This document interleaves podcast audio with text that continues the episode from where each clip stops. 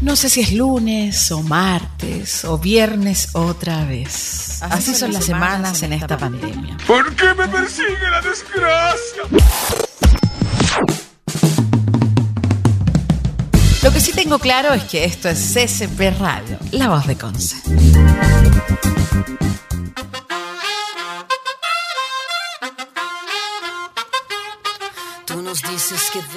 Hola a todas y todos, les comentamos que estamos en un nuevo capítulo de Ciudadanía Activa, un espacio en donde cada semana abordamos distintas temáticas referentes a las demandas sociales. Porque sí, este nuevo proceso constituyente nos trae muchos desafíos, pero también no podemos dejar de relevar lo que la ciudadanía quiere. Pero antes de partir, eh, les quiero contar que la semana pasada, en el capítulo donde hablamos del recurso hídrico, se presentó Ignacio Lagos de la Fundación Quillón Verde. Entonces, eh, recibimos también la declaración de Toro Paire, que vamos a leer hoy día, eh, porque también como medios somos responsables también de saber de, la contraparte. Y justamente Cervezas Toro Paire nos envió un comunicado de prensa en donde señala lo siguiente. Cerveza Comercial Toropaire SPA, RUT 7655-253, microempresa de Quillón, con domicilio comercial en Camino a Nueva Aldea, kilómetro 1, parcela 1, sector San Francisco, Comuna de Quillón, región de Ñuble, representada legalmente por su propietario Juan Guanumán Cañunao, desmiente la denuncia hecha por el señor Ignacio Lagos, director de la agrupación Quillón Verde, en el programa Ciudadanía Activa de SCP Radio, y replicada en el fanpage de Facebook de Quillón Verde. En dicho programa, se denuncia que nuestra cervecería estaría extrayendo agua ilegalmente, robando agua desde el río Coyanco, a través de instalaciones irregulares, lo que es absolutamente falso, ya que nuestras instalaciones no están ubicadas en ese sector, como empresa tampoco nos dedicamos al cultivo de frutales. Hace más de cinco años que nuestras instalaciones se ubican en la ruta N78O, Camino a Nueva Aldea, kilómetro 1, sector San Francisco, muy alejado del sector objeto de la denuncia nos reservamos el derecho a emprender las acciones legales que correspondan en contra del señor Lagos, quien realizó la denuncia responsablemente sin chequear la información, causando un grave daño a nuestra empresa, a nuestra imagen y a nuestros colaboradores. Se despide Juan Gonumán Cayunado, representante legal, cervecería y comercial Toropaire, y así también trabajadores y colaboradores de la cervecería. Eso les queríamos comentar en, base a esta declaración. Nosotros acusamos recibo como medio de comunicación y también em, si se, hizo la, la aclaración eh, a través de, este medio, partiendo del programa, porque creemos que es necesario también tener la contraparte ante toda denuncia, no solo la del denunciante, sino que también la de quien eh, ha sufrido esta, esta declaración o esta, eh, esta, esta apelación, también lo consideramos necesario. Eh, bueno, dando esto, les voy a contar hoy día que vamos a tener otro tema, vamos a hablar sobre infancia. Y hoy día me encuentro con Daniela Carrasco Brescovich, egresada de Derecho y también panelista. ¿Pues ¿Se acuerdan que les dije la semana pasada que íbamos a tener panelistas en, esta, en este programa? Porque la idea, como les decíamos, siempre es considerar la ciudadanía. Daniela, ¿cómo estás?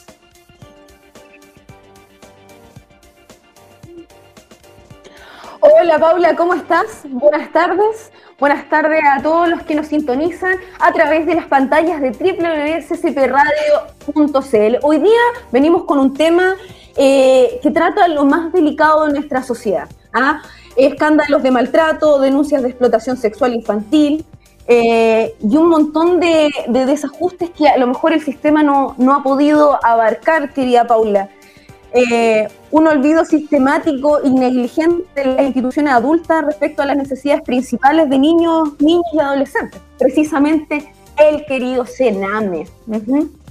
El Sename sin duda es un caso, también lo que está pasando en, la Araucanía con, con, los, con, las, eh, con, las, con estos temas cuando la policía va, ¿cierto?, a, a hacer estas em, investigaciones a las comunidades, pero también en el día a día, Daniela, vemos mucho el tema de la infancia, eh, que los niños son vistos más como objeto que como sujeto de derecho, y es ahí también donde nos preguntamos eh, qué, pasa con ellos, o sea, en este nuevo proceso constituyente, ¿qué está, qué está pasando? ¿Cómo vamos a involucrar la mirada de la infancia? Porque estamos en un mundo adultocéntrico. O sea, de partida las calles que tenemos no son para que los niños y las niñas jueguen libremente. Y también em, la mirada también incluso desde el, desde el sistema... Em, del trabajo para los padres y madres tampoco está pensada en ello. Pero por eso hoy día traemos eh, representantes de distintos sectores. Vamos a partir por eh, Paz Quevedo, candidata constituyente del Distrito 21, que nos acompaña hoy día.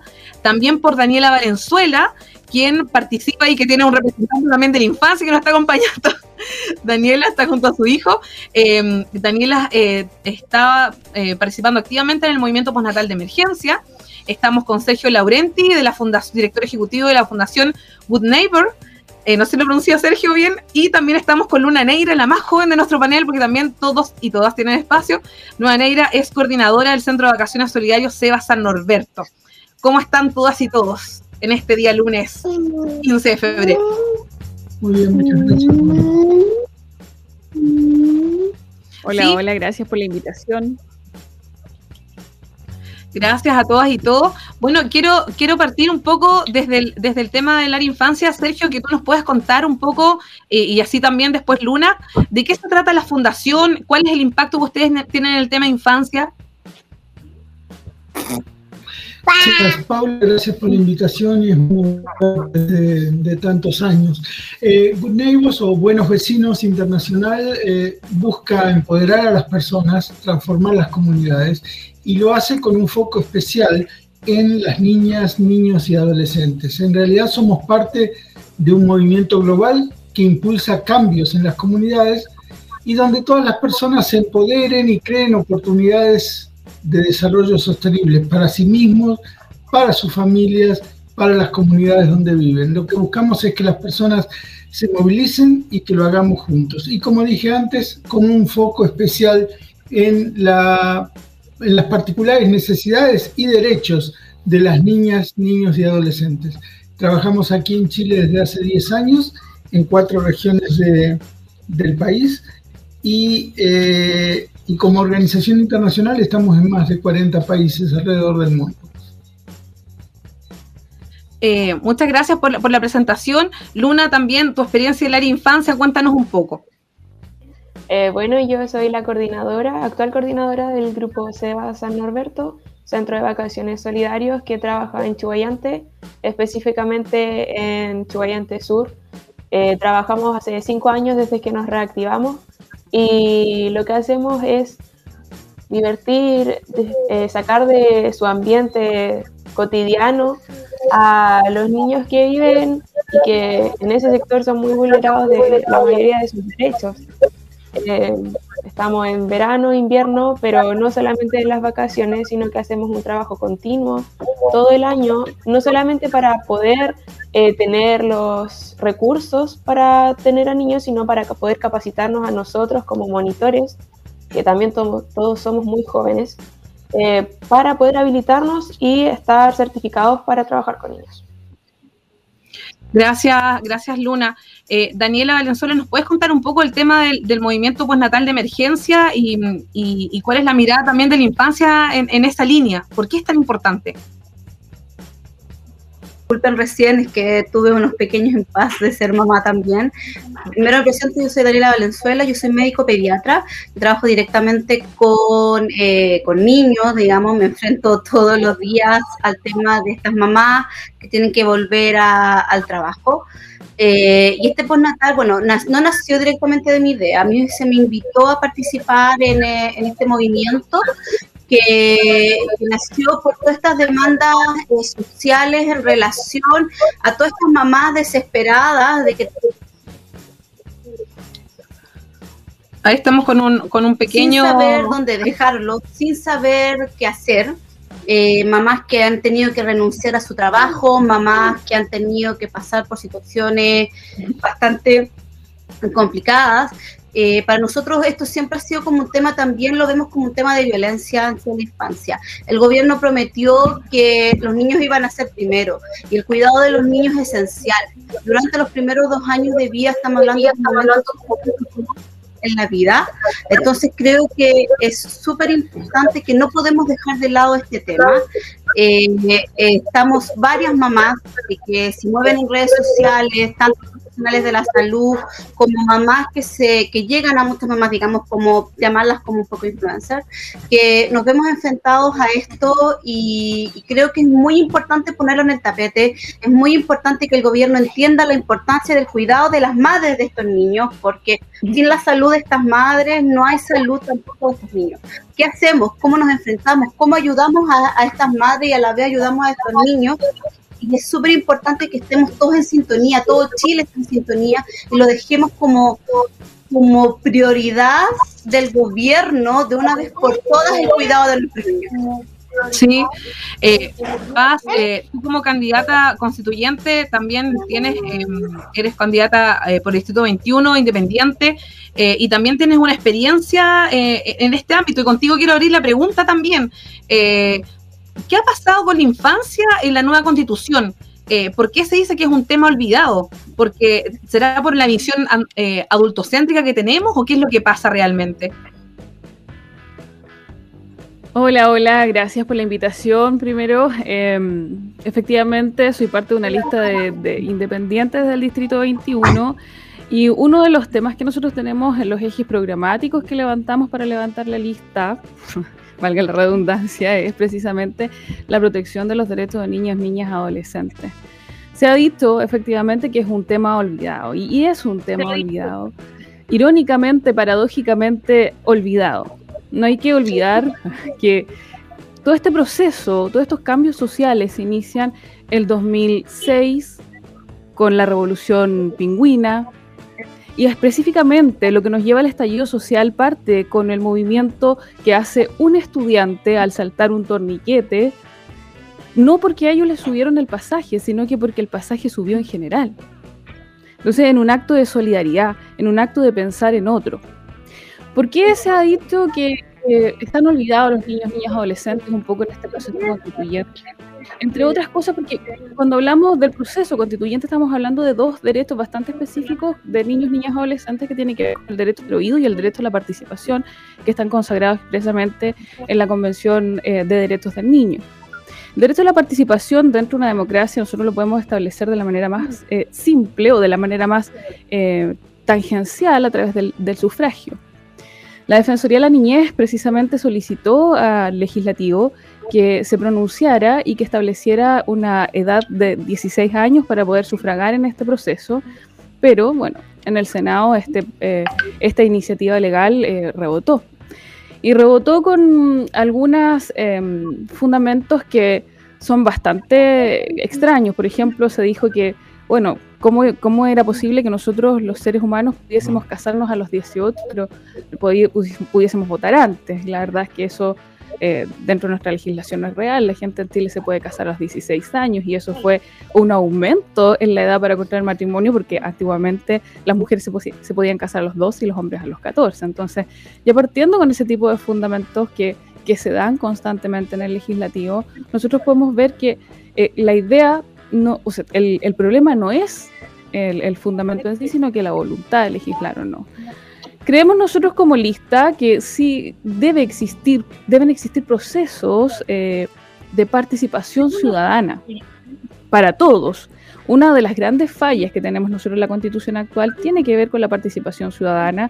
No existe, por ejemplo, la iniciativa popular de ley, no existe la participación obligatoria dentro de, las comisiones específicas de las instituciones o fundaciones, por ejemplo, de las personas que tenemos hoy día presentes acá. Y esa es una tremenda falencia que nos ha llevado en, en alguna medida a lo que tenemos hoy día, eh, el cuestionamiento de toda la, de toda la política, de el, de todo el Estado. En el caso específico de los niños, niñas, adolescentes, como ya se ha estado cerrando la posibilidad de que en este proceso constitucional participen, sufragando, vamos a tener que una vez más nosotros como sociedad civil, como colectivos, como territorios, hacernos cargo de la participación de los niños, niños, niños niñas y adolescentes. Y por eso me alegra mucho ver a Luna en este panel, porque muchas veces nos sentamos los adultos, como bien dicen, en esta sociedad adultocéntrica, a conversar acerca de lo que los niños quieren y a lo que los niños necesitan.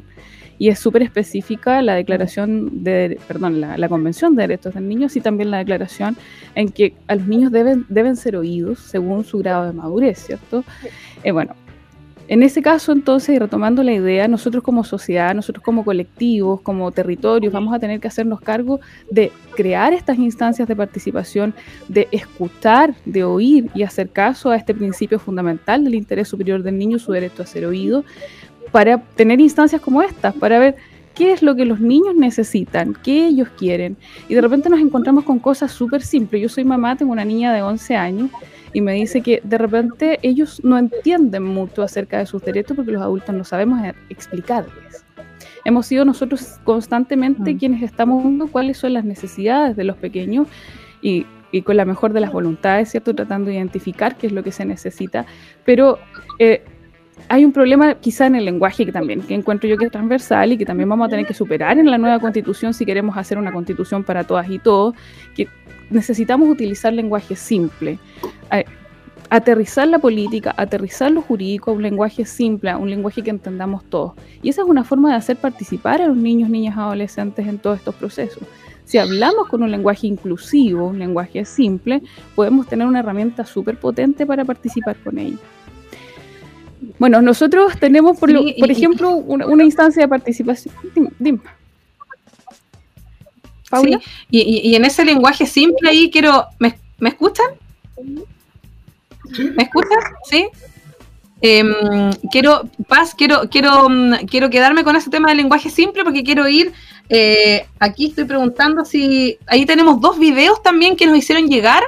Em, no sé si Erika ahí nos puede, eh, nuestro director de producción, si los puede mostrar, porque queremos también, eh, en base a eso, realizar un debate interesante, ¿ah? Y de ahí queremos retomar el tema del tema del lenguaje simple eh, y ahí conversarlo con Sergio, con Luna y con Daniela, que tienen esta visión también desde, desde el otro lado. No sé si, si, si lo podemos hacer. Mi pregunta es si es justo separar a los niños infractores de ley de los niños que están por cuidado porque sus padres no pueden cuidarlos. Sí. Ahí, Dani, no sé si nos puedes contextualizar la, la, pregunta también que nos hizo nuestro auditor y, a ver qué nos pueden comentar Sergio, Luna y Daniela.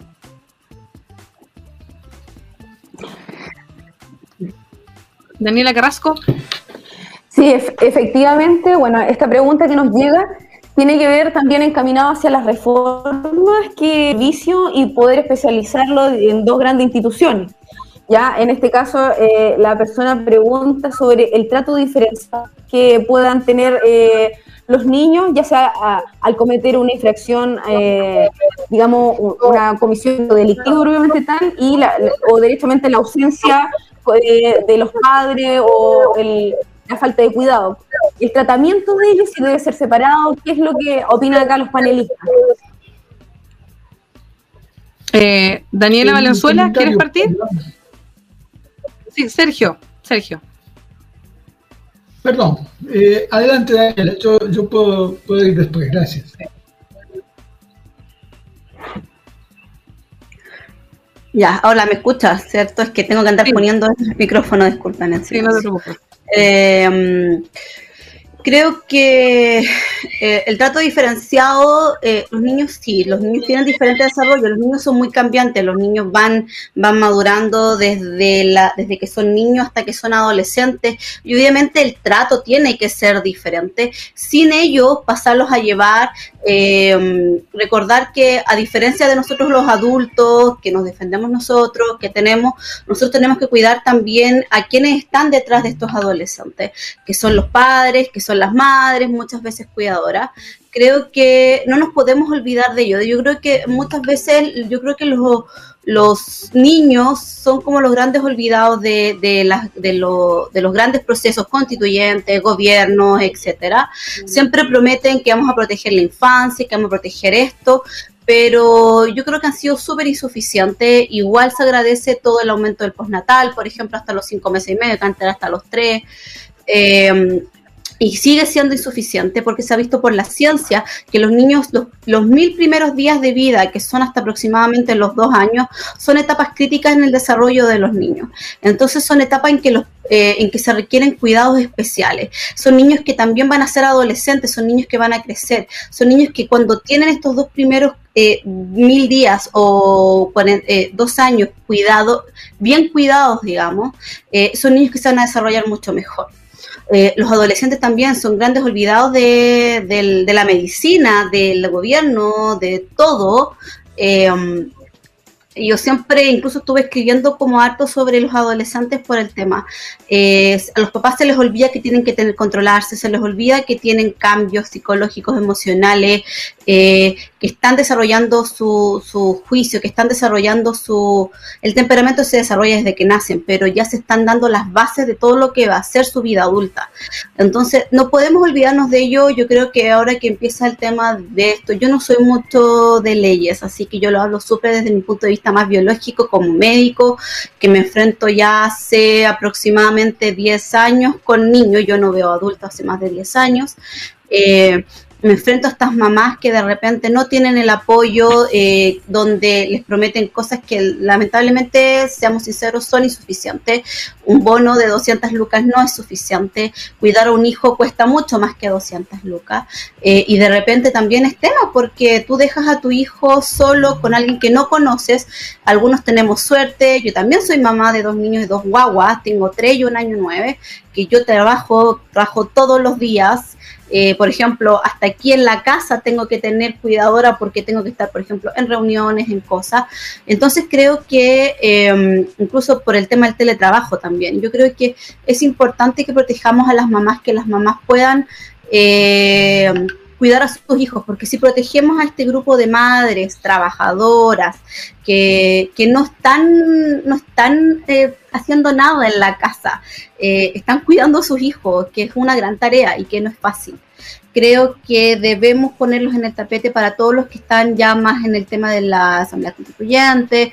Eh, darles una oportunidad y poner la infancia como primera como primera cosa, o sea, no puede ser que quede para el punto 1, 2, 3, que primero sea la economía, que primero sea otro. La infancia es nuestro futuro, esos niños son nuestro futuro.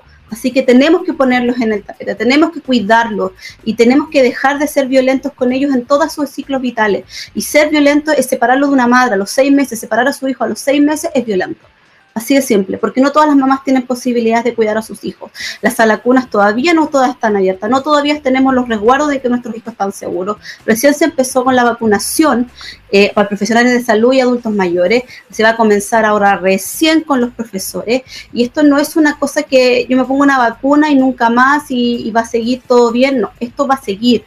Seamos sinceros, esta pandemia va a seguir durante este año, este es un año de transición, que recién para lograr una, una real protección rebaño, vamos a tener que lograr un 70% de la población vacunada, que como Chile, gracias a Dios, vamos bien, pero todavía no logramos ese porcentaje que deseamos. Eh, seamos consecuentes con lo que queremos. Si queremos lograr, queremos que todo esté en firme, queremos que una buena, que, que buena economía, buena todo, protejamos a nuestros niños que son el futuro finalmente de Chile.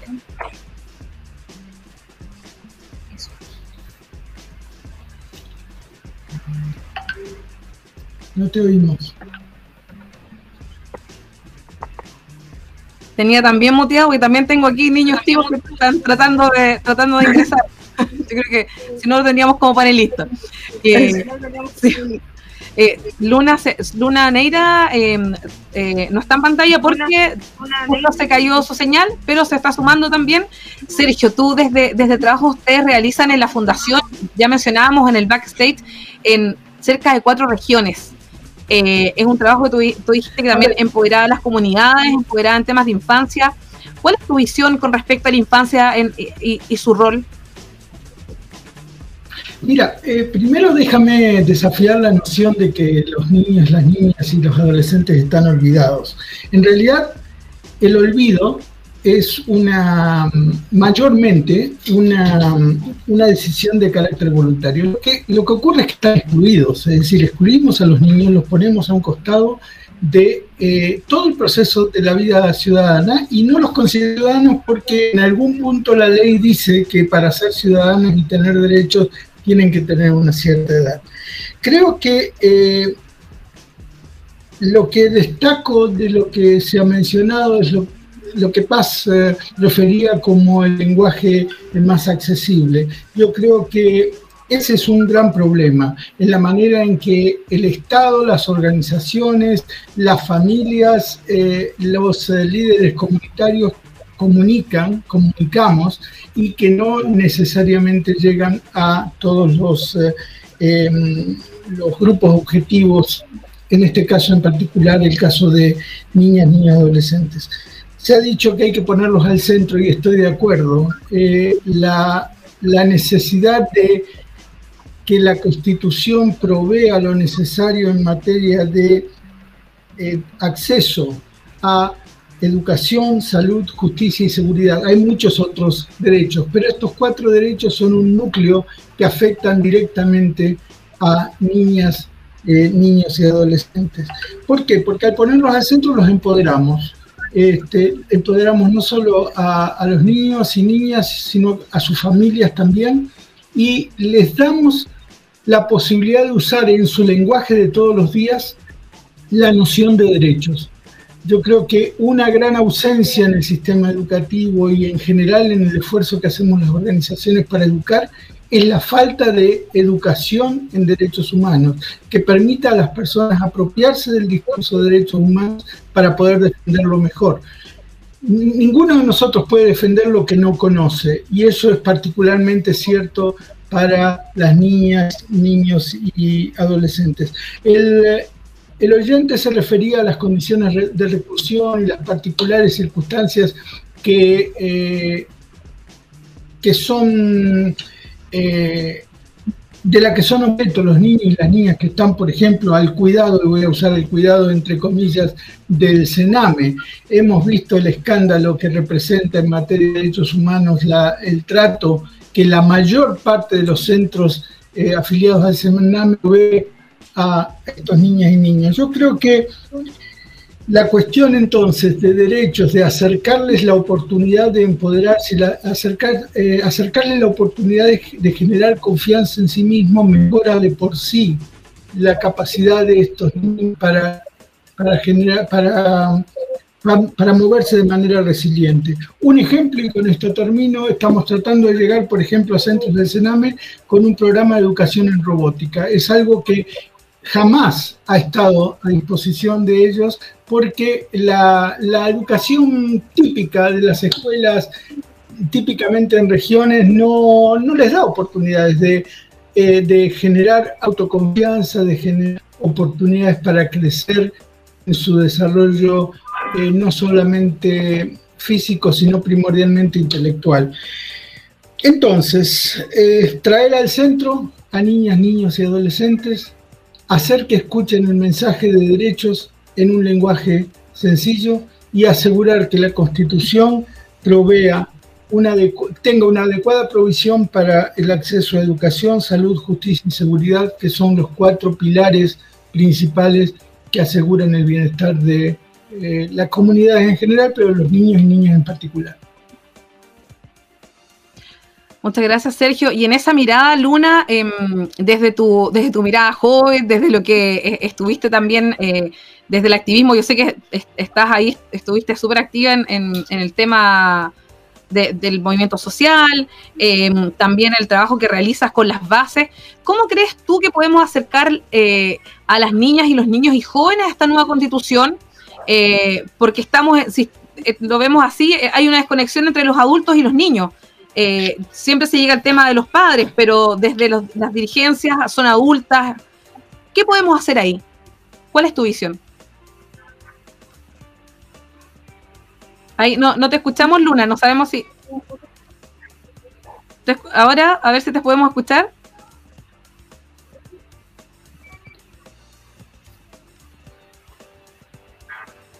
Ahí tampoco, tampoco, tampoco te escuchamos, Luna.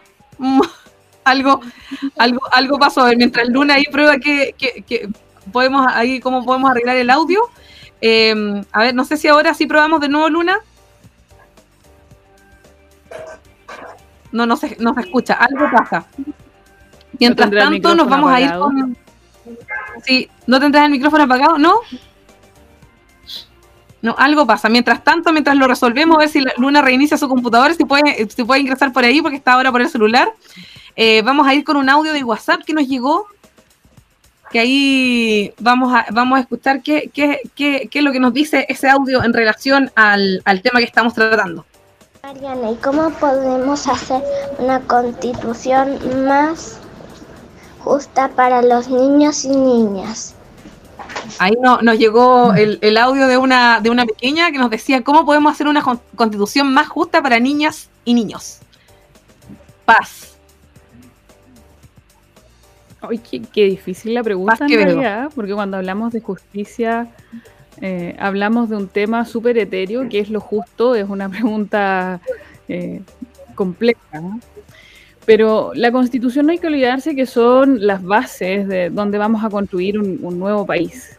Y estas bases tienen que considerar a los niños, niñas, adolescentes. Hoy día no hay ninguna mención especial a ningún grupo eh, dentro de la constitución. Para la constitución somos todos iguales y punto.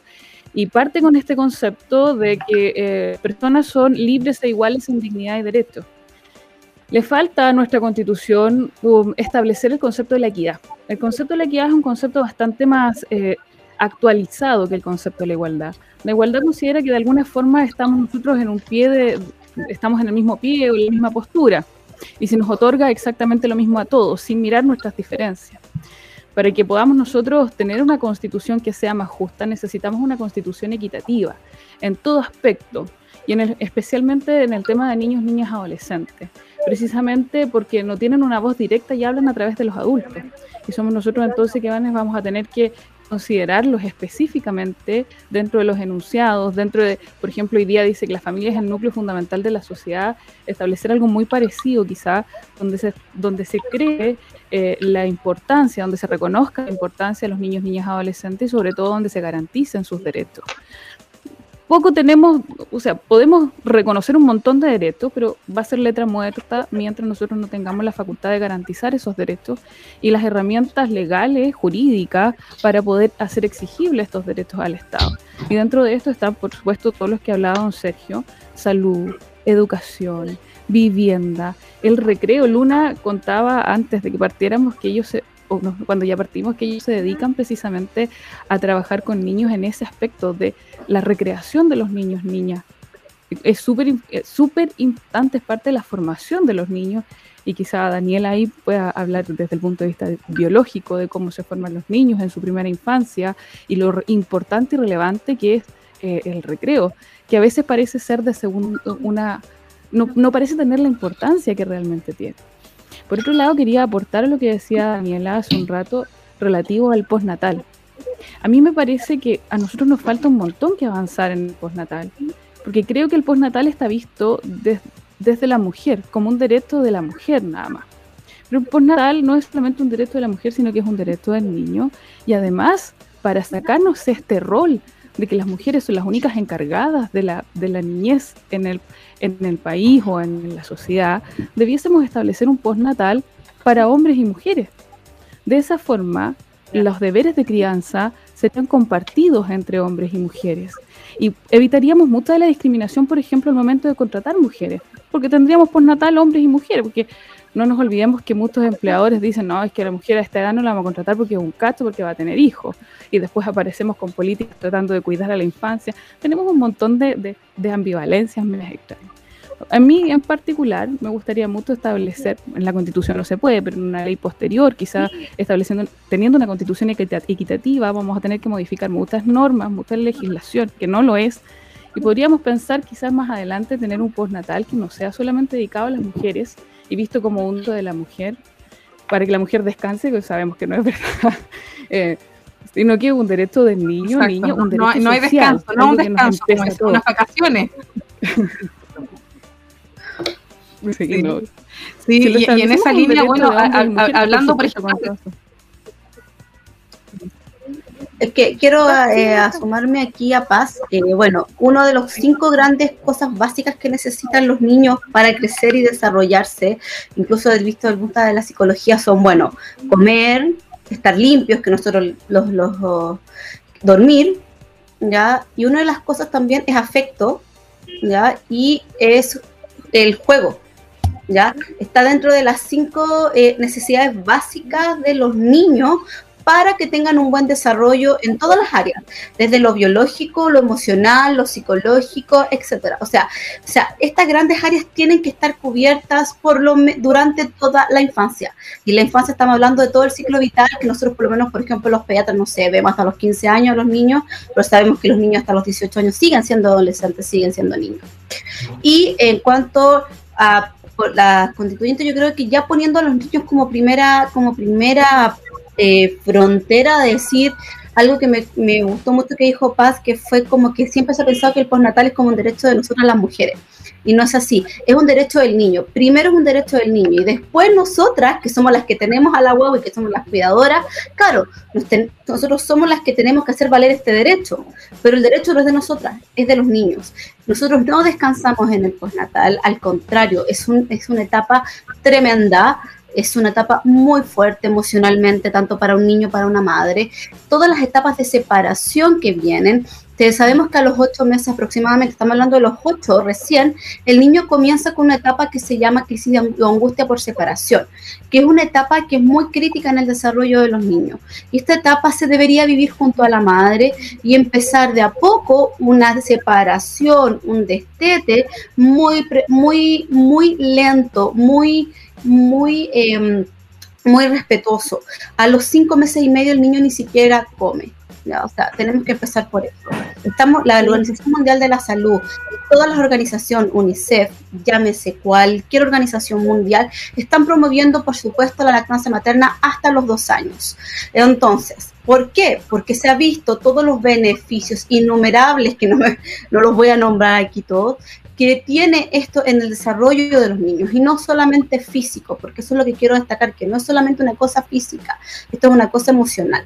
Y también también encuentro muy necesario el apoyo de los padres. Sabemos que no todas las madres tenemos eh, la suerte de tener un hombre o un padre que nos acompañe, pero hay muchas que sí. Entonces, eh, entonces es súper importante que tomemos eso en cuenta, que creo que la discriminación es tremenda. A mí me pasó, a mí me desvincularon porque yo fui la que quedé embarazada dos veces en un trabajo con horas de lactancia, con todo, siendo la especialista del lugar y me desvincularon por ese motivo y con la nueva ley del fuero y tuve que hasta tener una demanda de por medio por todo eso.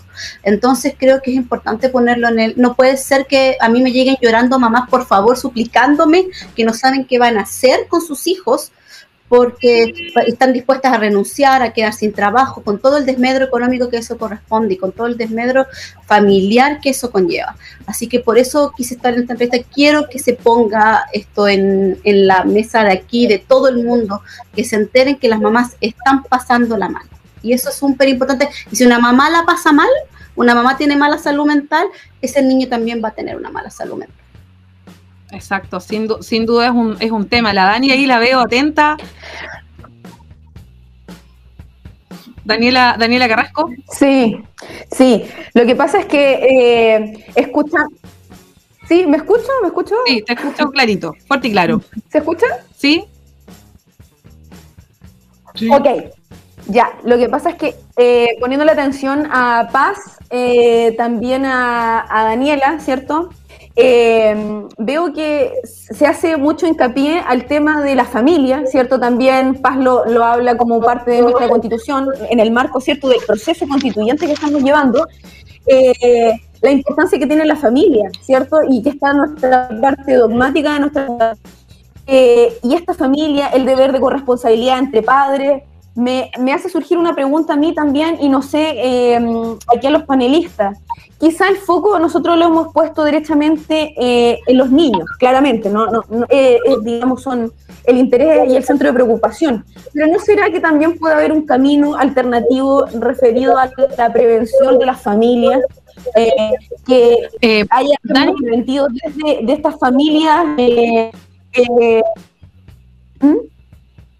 ¿Mm? antes de, antes, quiero, sí, quiero dejar el tema de la familia como para después, porque eh, Luna ahí también, ¿te acuerdas que también eh, habíamos tenido unos problemas de conexión?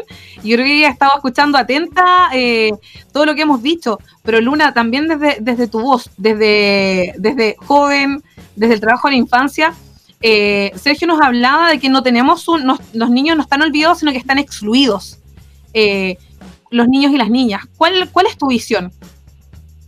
Eh, yo creo que de partida eh, todos los adultos de por sí, lo digo yo que recién ahora tengo 18 y solo lo, lo único que he vivido ha sido mi niñez y mi adolescencia.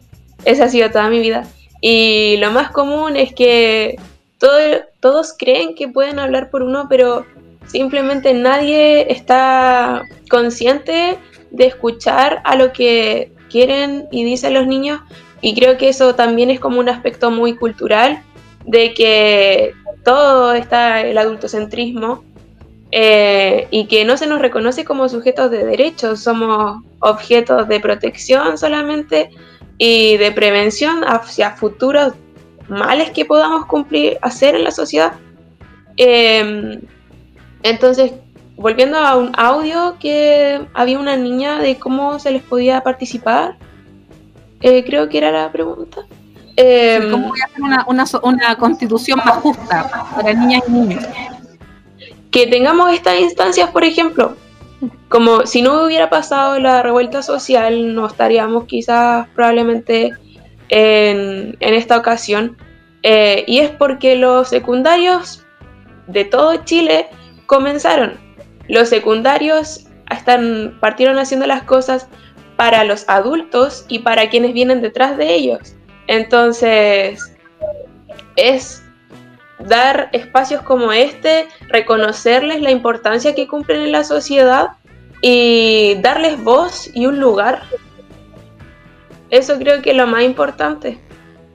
Sí, Luna, em, vamos a, vamos a, vamos a mm, también, eh, ¿cómo podemos conectar a los adultos, por ejemplo, en este proceso que tú dijiste súper claro? O sea, tú tienes un doctorado en lo que recién decía, en infancia y adolescencia.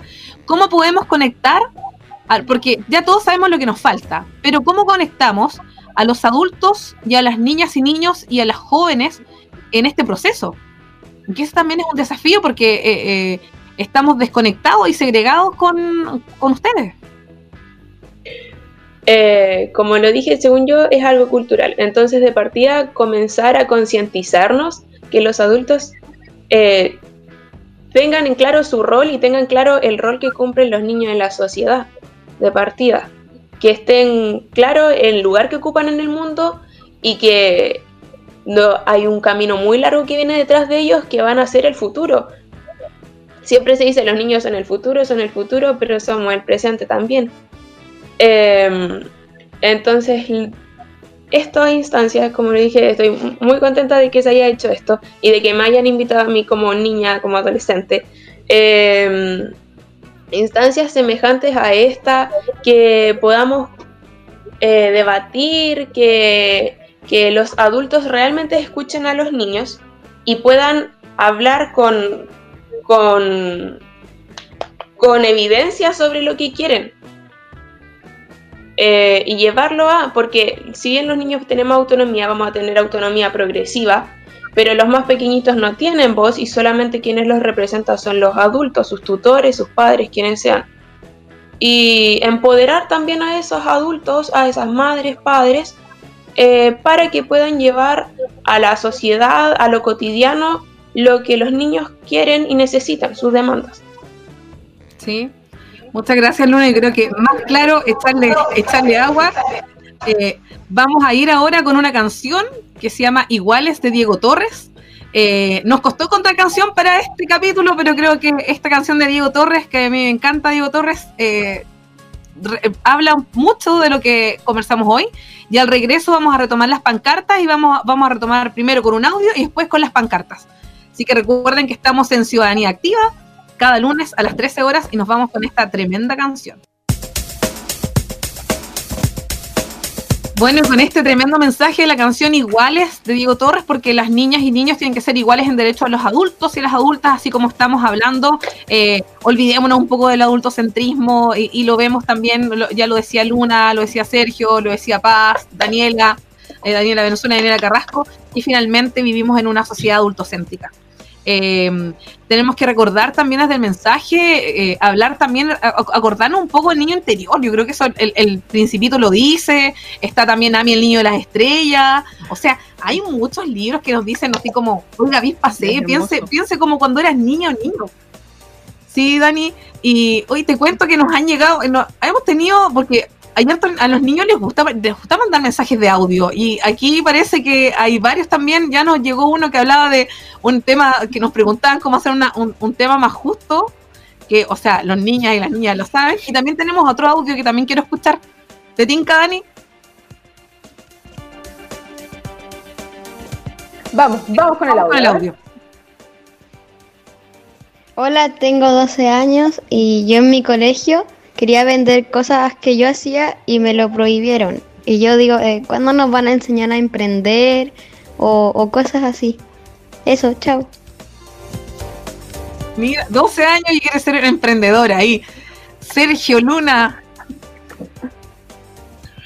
¿Quién va? Qué bueno, porque en, en un sentido lo que, lo que nos dice Cata es que la niña que acaba de hablar, es que en, realidad la creación de oportunidades está en el centro. Los, las niñas y las niñas tienen que ser expuestas a la posibilidad de equivocarse, la, posibilidad de pensar la secuencia de este, de sus propias oportunidades, pero sobre todo equivocarse y aprender a través del error.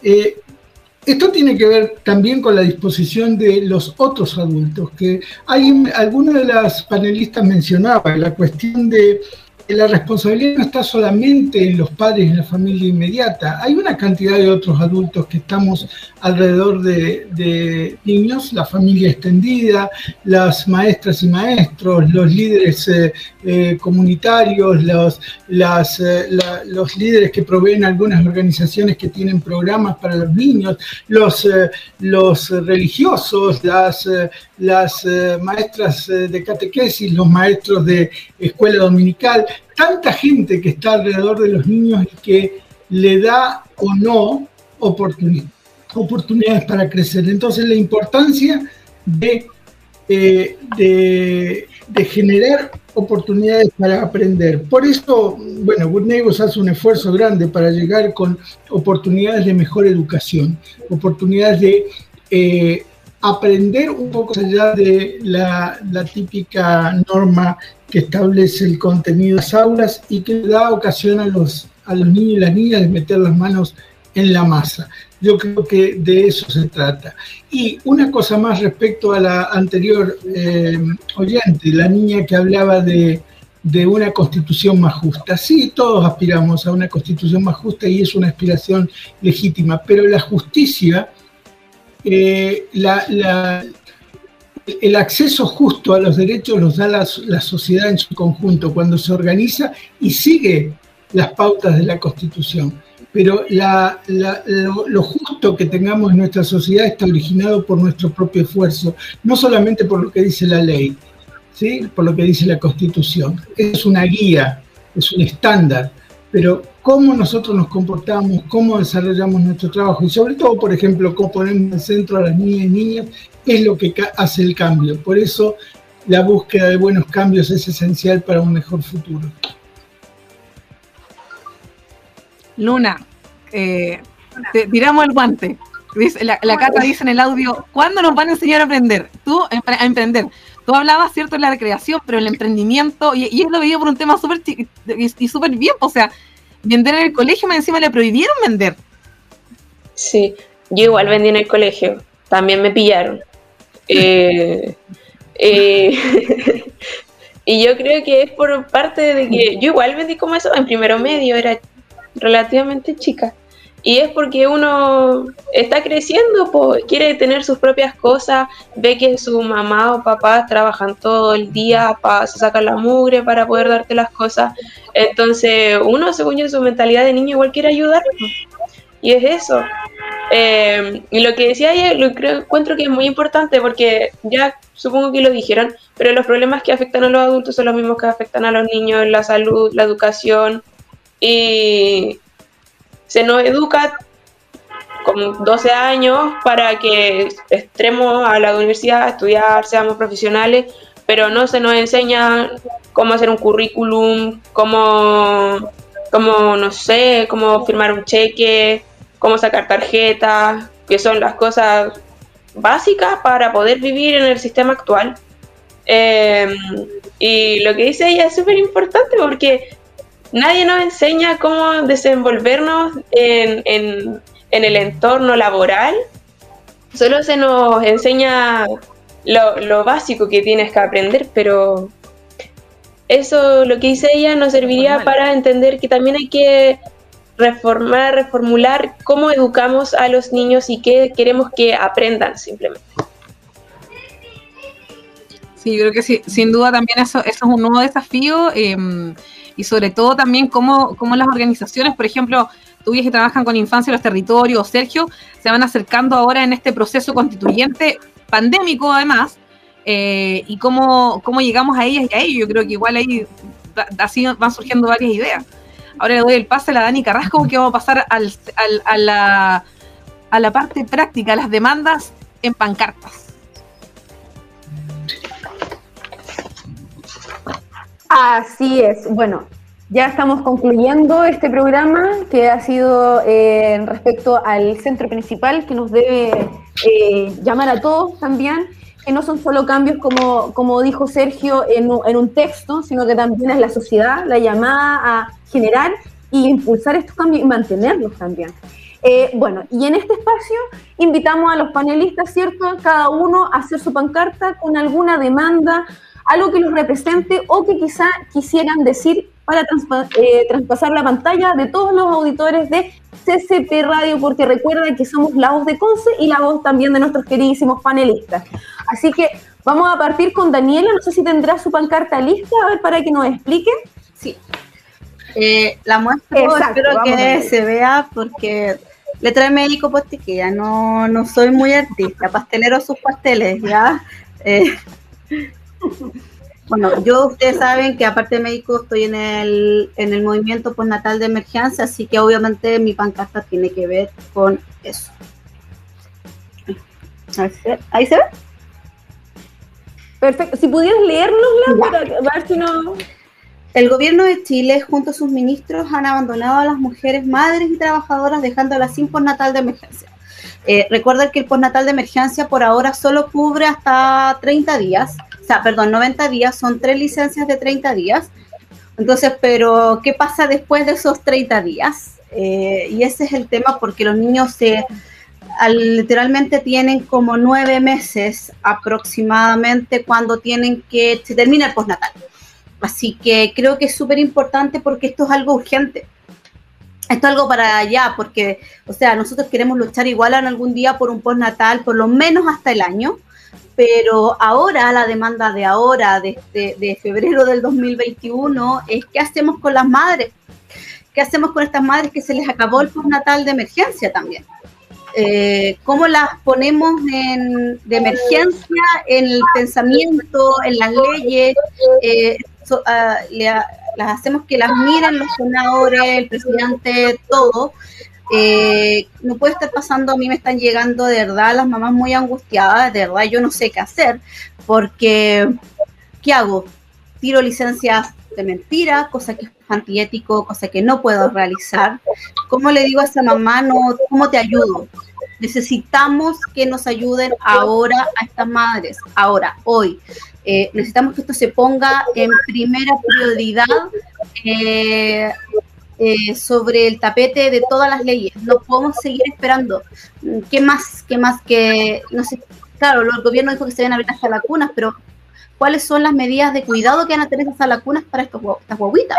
Son guaguitas, O sea, no son, no estamos hablando ni siquiera de adolescentes, estamos hablando de guaguas, de bebés, que ni siquiera comen, que están con lactancia materna, que necesitan eh, una, alguien que los mire 100%, 24 horas, 7 veces a la semana. Eh, así que creo que esto es urgente. Creo que esto lo debemos poner ahora ya en el tapete, así que a todas las que podamos llegar y puedan apoyarnos con el hashtag postnatal de emergencia y hacer ruido, hacer cacerolazo, hacer, estamos creando varias cosas con un comité creativo de cómo podemos eh, hacernos notar más.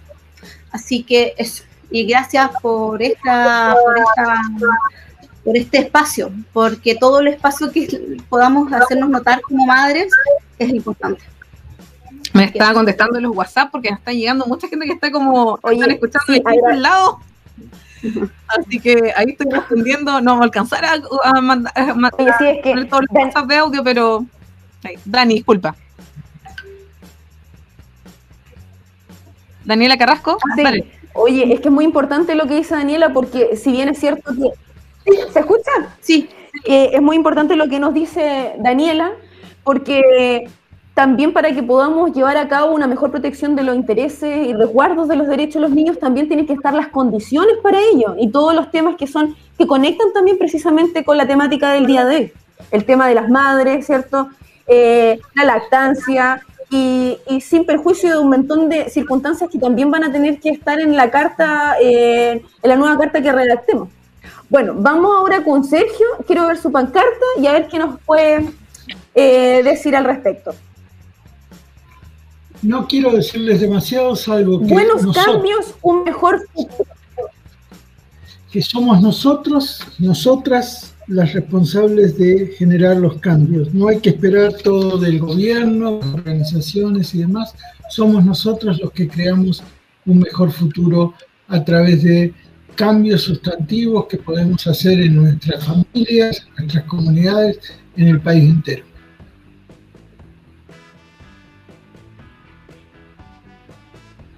Sí.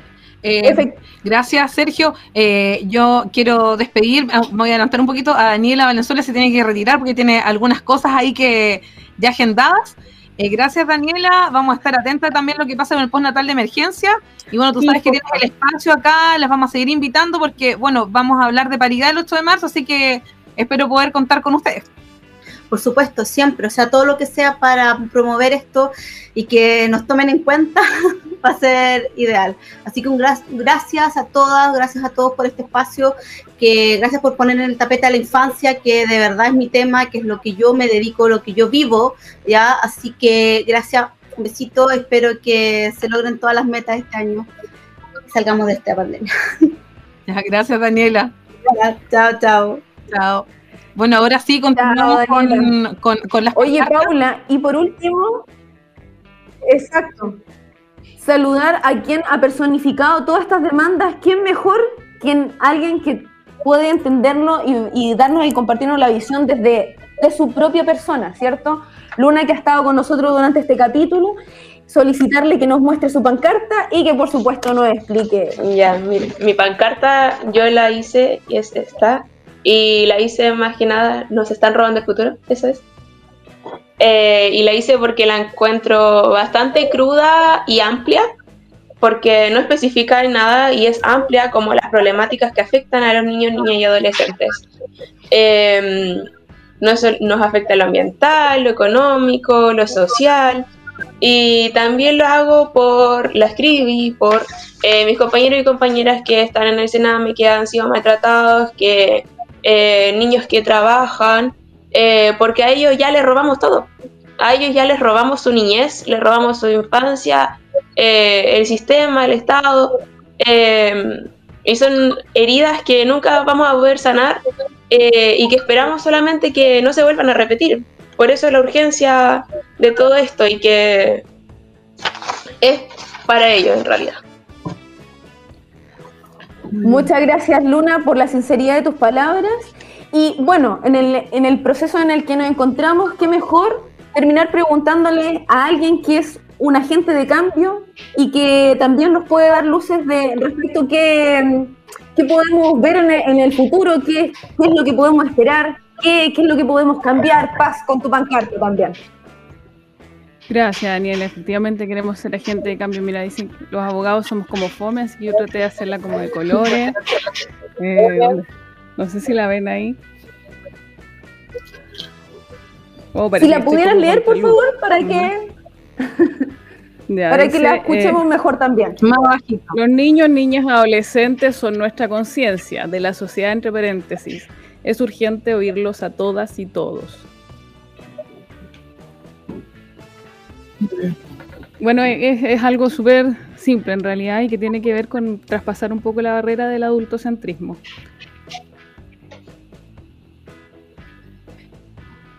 Toda la razón, Daniela, porque al final Chile despertó y Chile despertó para todos y que sea un país de todos también es lo que todos queremos, ¿no, Paula? En este en esta jornada de ciudadanía activa.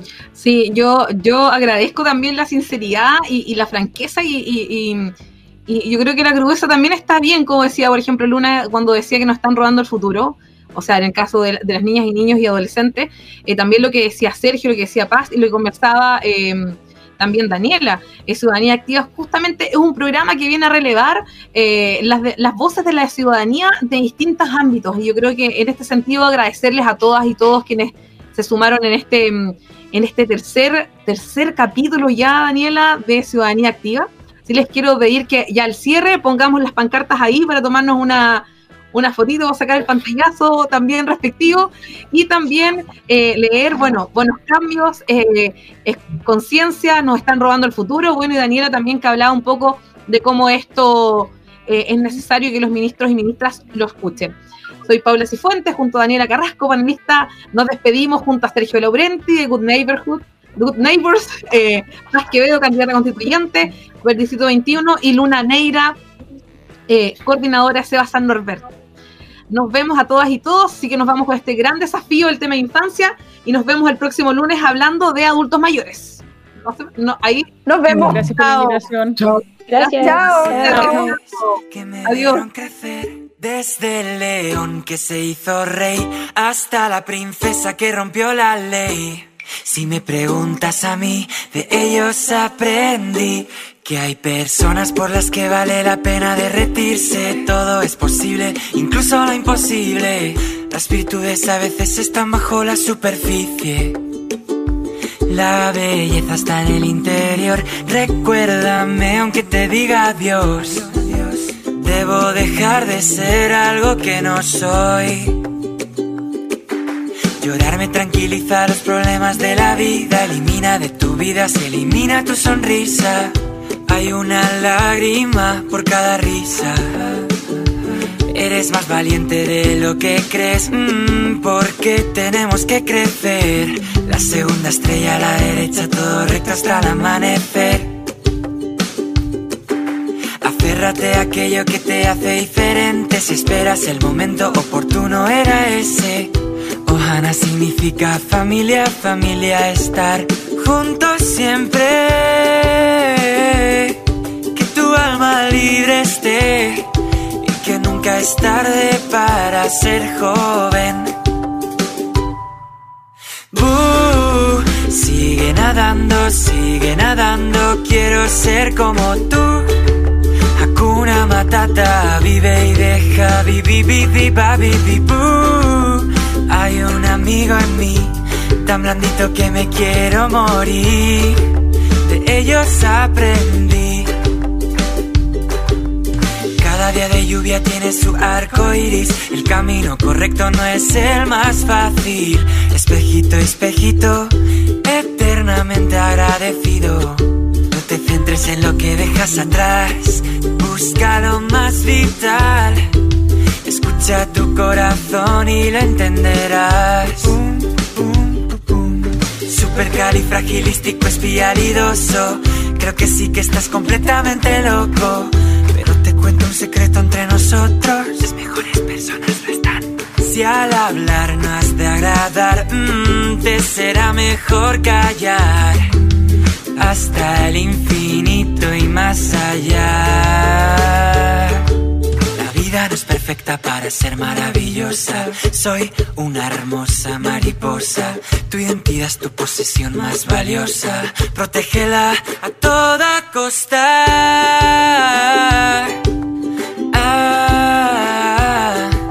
Recuerda siempre quién eres y ya está. sigue nadando, sigue nadando, quiero ser como tú. Hakuna Matata, vive y deja, vivi, vivi, babi, Hay un amigo en mí, tan blandito que me quiero morir. De ellos aprendí de la palanca, deshonra sobre tu vaca. Que hay que explorar lo inexplorado, que nadie se mueva, Tengo un dragón y no tengo miedo a utilizarlo. De verdad, de la buena. Buh, sigue nadando, sigue nadando, quiero ser como tú. Hakuna Matata, vive y deja, vivi, vivi, babi, buh. Hay un amigo en mí, tan blandito que me quiero morir. De ellos aprendí. Que ya sabes quiénes son, me creerás si te digo que los animales saben hablar, que algún día sabré volar, que la magia es de verdad. De ellos aprendí que por mucho que vuele lejos de aquí, seguirán siempre junto a mí.